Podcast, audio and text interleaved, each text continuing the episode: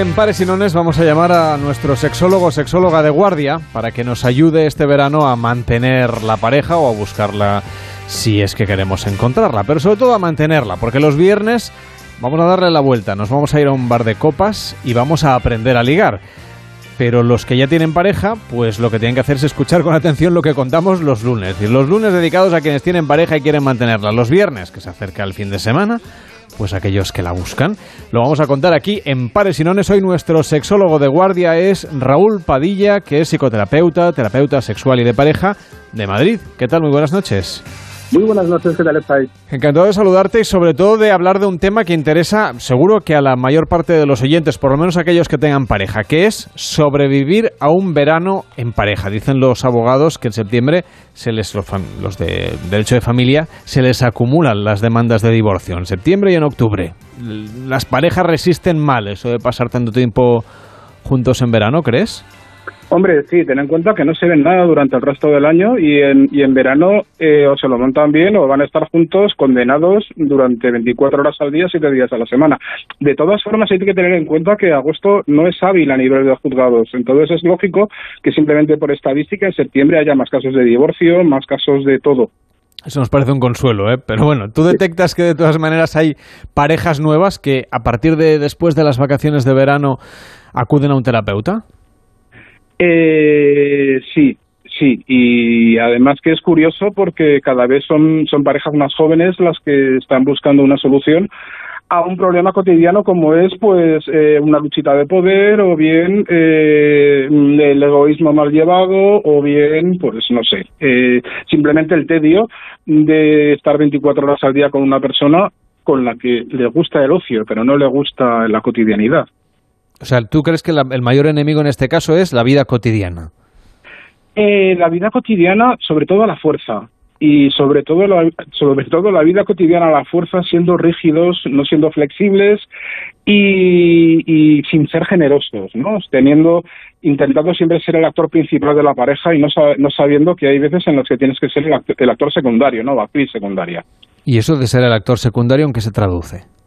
Pues se traduce en que si es el momento de tu pareja, das un pasito atrás y le haces las palmas mientras que ella o él hace el solo. No intentar eh, hablar por encima de, la otra persona cuando es un momento, por ejemplo. Por ejemplo. Eh, tenemos una actividad que le gusta muchísimo a una, a, una, a una persona de la pareja. Sin embargo, la otra, pues está ahí que él es absolutamente intrascendente. Entonces es el momento de la persona que está realmente disfrutando de, esa visita, por ejemplo. La otra persona se, tendría que limitar a acompañar, en vez de repetir una y otra vez que para qué vamos a este sitio, que me estoy aburriendo, que esto es un rollazo, que la próxima vez elijo yo, porque no tienes ni idea, porque bla, bla, bla. Entonces, quejarse un poquito menos, entiendo, por lo que dices, pero claro, también se da la situación, ahora recogiendo ese testigo de la situación que tú acabas de explicar. Puede darse que el miembro de la pareja motivado, digamos, para hacer esa actividad, no, no, tenga bastante con que el otro acompañe, sino que quiera quizá que se involucre mucho más, que lo disfrute al menos tanto como él o ella, pero eso a mm. veces no es tan fácil de conseguir, ¿verdad? Claro, es que tenemos entendido que la pareja tiene que ser como pin y pon, ¿no? Como hermanos y meses. Lo hacemos todos a la vez, disfrutando lo mismo y sintiendo lo mismo en, cada momento, cuando realmente somos dos individuos. O sea, hay alguien que, que, está llevando a cabo una actividad que es una actividad que le gusta a esa persona y luego hay alguien que está acompañando. No, pues no tiene por qué estar disfrutando. Es más, a lo mejor ni siquiera tendría por qué estar ahí, tendría que estar en la playa tomándose una cañita, mm, yendo, yendo al cine, pero sin embargo, si ya que quiere acompañar a su pareja, pues oye, simplemente que sepa que sepan los dos cuál es su papel, ¿no? Que alguien está pasándoselo teta y, alguien se lo está simplemente mm, disfrutando entre entre comillas. ¿no? Eso es fácil que pase ahora en verano, porque estamos de vacaciones, entonces hay más tiempo de ocio y por lo tanto más posibilidades de que se den circunstancias como esta. Vamos a situarnos, si te parece, en cada uno de los dos miembros de esta pareja. Es decir, vamos a, pensar, por ejemplo, en el caso del que está disfrutando y ve que el otro se queja en exceso o ve que el otro no disfruta lo suficiente cómo habla o cómo se comunica con la persona que de alguna manera le está acompañando, que es su pareja, pero que no acaba de participar al 100% de esa situación o de esa actividad que están planteando juntos? Hombre, mm, tenemos que ser generosos, ¿bien? O sea, una cosa es que sea una actividad neutra para la, para la otra parte, en la cual pues le podríamos simplemente decir, cariño, estás, estás mal, si quieres, si quieres vete y luego ya quedamos en otro sitio. Bien. Eh, Pero ese, ese, ese si quieres vete tiene que ser de buen rollo. Claro, no, no, no, no, o sea, cariño. Porque puede ser, una, puede ser una amenaza, ¿eh? o puede ser mm, que parezca que le invitas a que no hace falta que me acompañes, pero luego eso tenga una represalia. Sí, vamos, eh, la comunicación no verbal eh, es, es, fundamental, ¿no? De hecho, utilizar, utilizar eh, palabras cariñosas en, en, ese tipo de comunicación es fundamental. Cariño, oye, que, que, si, que si quieres nos vemos luego, ¿vale? Que no, no, no tienes por qué seguir acompañándome. ¿Vale? En caso de, en caso de que, de que sea algo neutro, bien, que veamos que, simplemente se está aburriendo. Pero si es algo negativo, ¿vale? Si vemos que se está agobiando, si vemos que lo está pasando mal, que es algo aversivo, eh, deberíamos ser solidarios y acompañarle fuera de esa actividad, bien, y luego, una vez fuera, hablar del tema e intentar que cada uno haga una cosa distinta. Si me interesa muchísimo esa exposición, vuelvo a esa exposición solo. Claro, pero entonces hay quien piensa, bueno, pero entonces ¿para qué tengo una pareja si resulta que no me puede acompañar a ver o a disfrutar de esas cosas que a mí me gustan? Es que una pareja no te tiene que servir para todo. Eso no es una pareja, eso es un, eso es un, un hermano siamés. Una pareja te vale para ciertas cosas y para otras cosas no te vale. Por lo tanto, habría que bajar o reducir las expectativas. Claro, habría que consensuar lugares y actividades en común. ¿Vale? O sea, cosas que nos gustan como pareja y con las que, con las que, con las que disfrutamos los dos. Y luego, cada uno tiene su parcela o debería tener su parcela privada y tiene que regarla. Y la otra persona puede disfrutar viendo como su pareja disfruta, o bien le puede ser indiferente y verla disfrutar, o bien puede decir, mira, chaval, vete a hacer lo que quieras, que yo me iré a hacer lo que me da la gana. Y de buen rollo completo y absolutamente, ¿eh? no tiene por qué haber eh, ni acritud ni nada, simplemente somos dos personas que somos uno pero seguimos siendo dos. Eso nos lleva a repartirnos, por ejemplo, las semanas de vacaciones o las jornadas de vacaciones. Oh, sí, eso es bárbaro. Es, buena idea, digamos, que una parte, no sé, con unos días o, o, lo que sea, un día sí, un día no, una tarde sí, una tarde no, cada uno como se pueda organizar. Eh, cada miembro de la, de la pareja tenga su espacio completamente separado, sin necesidad de vivir intensamente las, imaginemos, cuatro semanas de vacaciones junto a su pareja. Vamos a ver, mi propuesta para una pareja con, con, niños, ¿vale? Sería la siguiente. Sería una, una semana la familia al completo. ¿Bien? Bien. Otra semana un miembro de la pareja se va solo y luego se queda el otro miembro con los niños.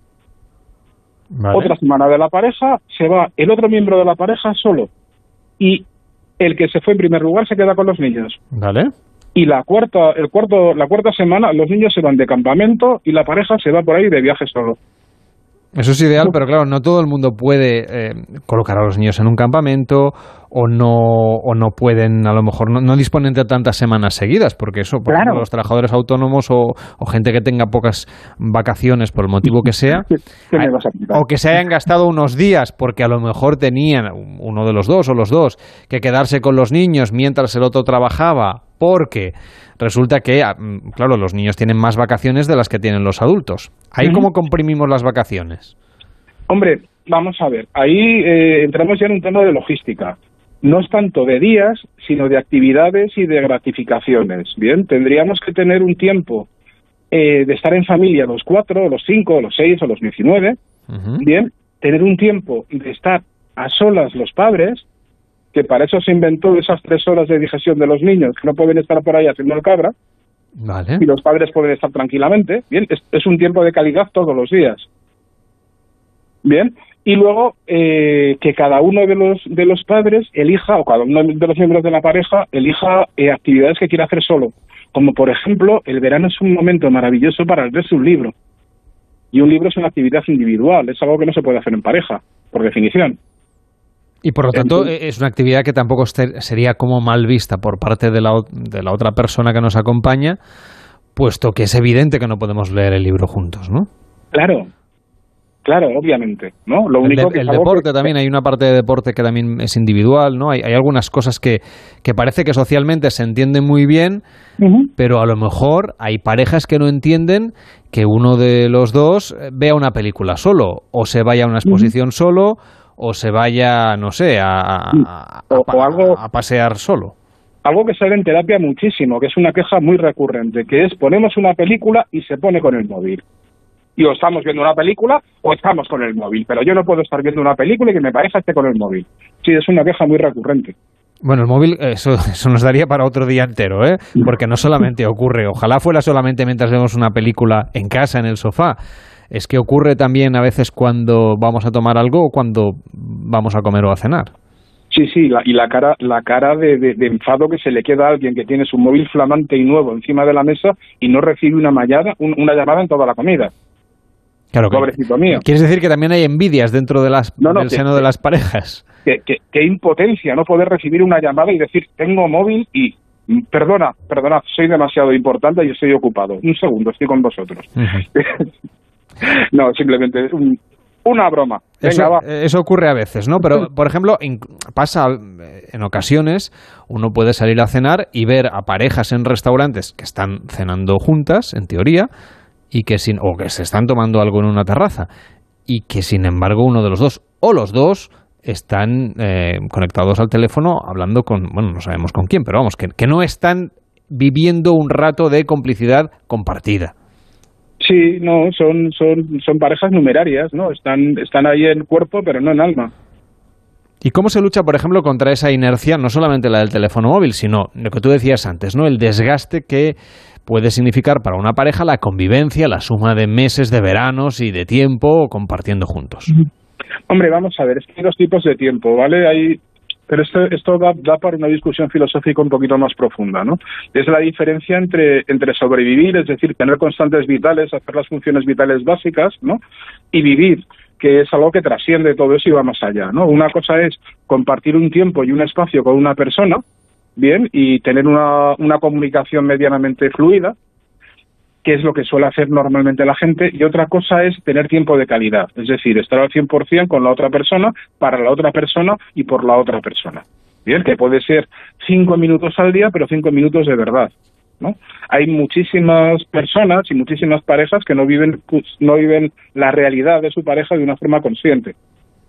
Eh, lo, lo, dan por hecho, ¿no? Ese es, como decía el expresidente Bush, el hijo, eh, sobre su mujer, ¿no? Oh, tú, bulto, que estás ahí al lado mío de la cama, ¿no? Es decir, eh, tomar conciencia de que tenemos una persona a nuestro lado y que tiene que haber escucha activa, tiene que tenemos que compartir cosas, pero y sobre todo, sobre todo eh, ver qué se puede hacer, o sea, no tener cierta curiosidad, ¿no? Seguir descubriendo a la otra persona y seguir estando estando proactivo, ¿no? Más que sabiendo lo que nos gusta, sabiendo lo que vamos a hacer y si es jueves tenemos tenemos baile latino, ¿no? Sabemos evidentemente que los terapeutas de pareja tenéis vuestras estrategias y que, bueno, lo primero es saber y conocer la historia de la pareja y, la versión, ¿no? La idea que tiene cada uno de ellos y luego a partir de ahí proponéis, imagino, ejercicios o cosas que la gente puede hacer, las parejas pueden hacer después para mejorar esa relación de convivencia. Cuéntanos algún truco, alguna actividad, alguna, alguna dinámica que llevéis a cabo en las terapias para que estas parejas que llevan cierto tiempo de convivencia y han caído en esa inercia, ¿no? en, esa, en esa falta de, interés por el otro, etcétera, para que se recupere un poco durante este verano? Bien. Eh, este ejercicio vale para todo el año, ¿vale? Pero yo creo que en estas, que en estas fechas es mucho más, mucho más indicado.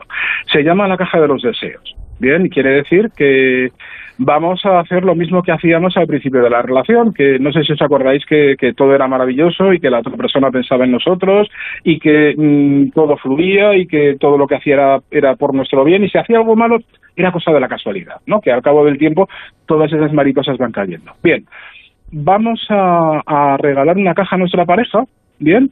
y que nuestra pareja nos, nos, regala una caja vacía, una especie de como una caja de Kleenex, por ejemplo. Son un intercambio de cajas vacías. Exacto. Bien, y luego eh, vamos a pensar, vamos a tirarnos un buen rato pensando en cosas que nos gustaría que nuestra pareja hiciera por nosotros, como por ejemplo que me traiga una palmera de chocolate de al lado de su trabajo. Vale. Bien. O por ejemplo que me dé un masajito en los pies. O como por ejemplo, eh, no sé, algo tan absurdo como que, que baje la basura. Vale. O, o que me haga que, que me haga un, un baño de, de espuma o que me deje eh, conducir a mí en, en, el viaje de vuelta o en un viaje corto. Sí, cada uno tendrá sus preferencias, ¿no? Sí, Sí, que son detalles que le gusten. Claro, eh, son, son, son deseos que la otra persona le puede, le puede conceder como, como hada madrino o hada madrina que son. Venga. Bien. Entonces, cada uno de esos deseos los metemos, los, los escribimos en una, en una hojita de papel muy pequeñita, lo doblamos y lo metemos dentro de la caja. Y cada vez que la otra persona o nosotros queramos hacer un, un regalo a nuestra pareja, vamos a la cajita, cogemos un papelito, lo abrimos, lo volvemos a cerrar, lo volvemos a meter en la cajita y lo hacemos realidad durante el día. Mira qué fácil. Pero Raúl, habrá, quien dirá, pero eso entonces le quita romanticismo, le quita mérito, porque claro, no es que el otro haya pensado en mí, es que yo le hice una lista de deberes. Claro, pero ahí hay algo que es fundamental en este ejercicio, es básico, y es mentir. Ah, está bien, muy bien. O sea, hay que mentir, hay que negarlo todo. O sea, hay que negarlo completa y absolutamente todo. Ah, que, has, que lo has cogido de la caja. Yo, la caja no me digas que lo habías puesto en el caja. Pero, tiene que ser una mentira mm, compartida, ¿no? Uno tiene que autoengañarse y, y, dejar que el otro pues le engañe. Efectivamente, o sea, estamos hablando de que los Reyes Magos existen, Papá Noel existe, la gente es buena y, vive para siempre, o sea. Vale, es un juego, es un juego. Claro, pero es un juego muy bonito y fíjate que llegará un momento en el que estos, estos detalles se hagan sin necesidad de ir a la caja. Voy a poner dos eh, situaciones. Yo tengo que hacer aquí un poco de abogado del diablo, ¿de acuerdo? Dos situaciones. uno de los miembros de la pareja decide hacer el juego de la caja que estamos proponiendo ahora en la radio. Y el otro, pues se lo pone difícil. Le dice eso, pues que no va a ser romántico, que entonces mm, qué mérito tiene, porque a ver si yo ahora te tengo que decir a ti lo que me gusta, cosas de este estilo. ¿Qué hacemos? Bueno, pues entonces tranquilamente no hacemos el ejercicio. Y ya está. Claro. Bien, bueno, de acuerdo. Entonces eso, eso quiere decir que, que algo no va bien, ¿no? Es un indicativo. No, no, no es un indicativo de que algo no va bien. Es que tenemos, tenemos en nuestro, en nuestro sistema operativo un comando erróneo que, que dice que todo lo relacionado con la pareja, con la emoción y con el sexo tiene que ser natural, espontáneo y tiene que surgir de la nada como cuando teníamos 15 años y teníamos dos meses para estar en la playa absoluto y completamente ociosos. Vale, o sea que hay que, digamos, darse un baño de realidad, quieres decir. Efectivamente, o sea, el lunes no puede ser porque llegamos cansados. El martes tenemos que llevar a los niños a no sé qué. El miércoles tal. El viernes estamos hechos polvo. ¿Qué día tenemos para nosotros? ¿El sábado por la noche?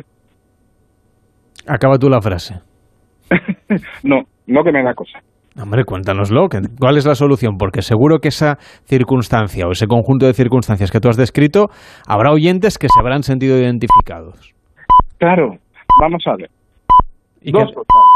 La, primera, si nada más que podemos el sábado por la noche, porque el resto de la semana es horrible, el sábado por la noche es un día maravilloso para todo lo que se nos ocurra, pero lo tenemos que vender no como algo que, jo, que qué pena nada más que puede ser hoy, sino como una oportunidad de hacer lo que no podemos hacer durante toda la semana. Entonces tiene que ser sagrado, entiendo, entonces, el día que se...